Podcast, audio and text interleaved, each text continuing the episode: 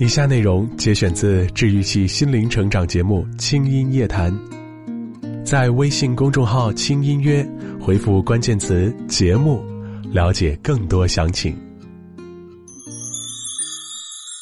今天我去商场买化妆品，柜姐帮我在脸上试用，我最后好开心的买了粉饼、隔离霜、口红一大堆。倒不是因为这个品牌的东西就好上天了。我家里口红还有好多好多支，让我对他家的产品产生好感的，其实是因为两个细节。第一个细节是，这位柜姐给我化妆试用的时候戴了口罩，这是我第一次遇到戴口罩给人化妆的柜姐。不仅仅是柜姐，其实包括很多的化妆师给人化妆的时候都不戴口罩。尤其是在画眉毛、眼睛、睫毛等这些细节部位的时候，想想看，他们的脸离我的脸不到十厘米，这呼出的气息都直接喷在了我的脸上。运气好一点的呢，不过是感受到他呼出的热气；这运气不好的，遇到个感冒的、口臭的，甚至可能早上刚吃了韭菜大蒜的，甚至边跟我化妆还边说话。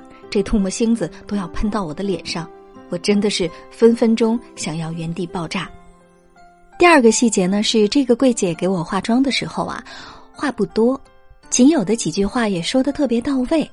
比方说：“姐呀，我建议你左眼要多用一点眼影，会更有神。”其实我知道他说的什么意思。我呢，右眼双眼皮比较重，所以不化妆呢，就看上去有点一大一小。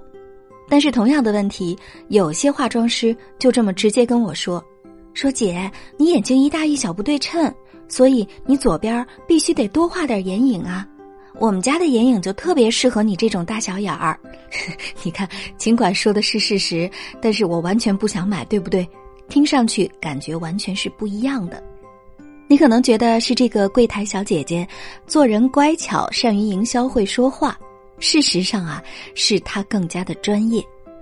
一个化妆师是否专业，不仅看他给人化出来的妆是否漂亮，也包括他化妆时是否戴了口罩，化妆用品是否干净整洁，以及跟客户沟通的时候是否得体到位等等。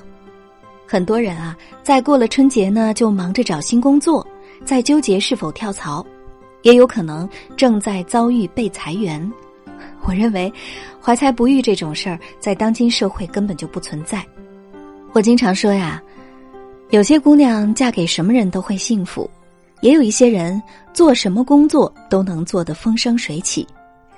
日本的小野二郎捏饭团儿能够捏成寿司之神，袁苏妹呢做宿管员做成了香港大学的名誉院士。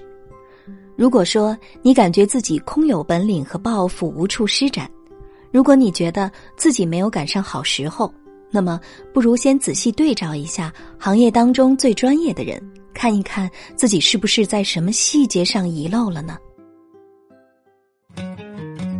学习高情商，提升竞争力。轻音夜谈第一季，别招人不待见。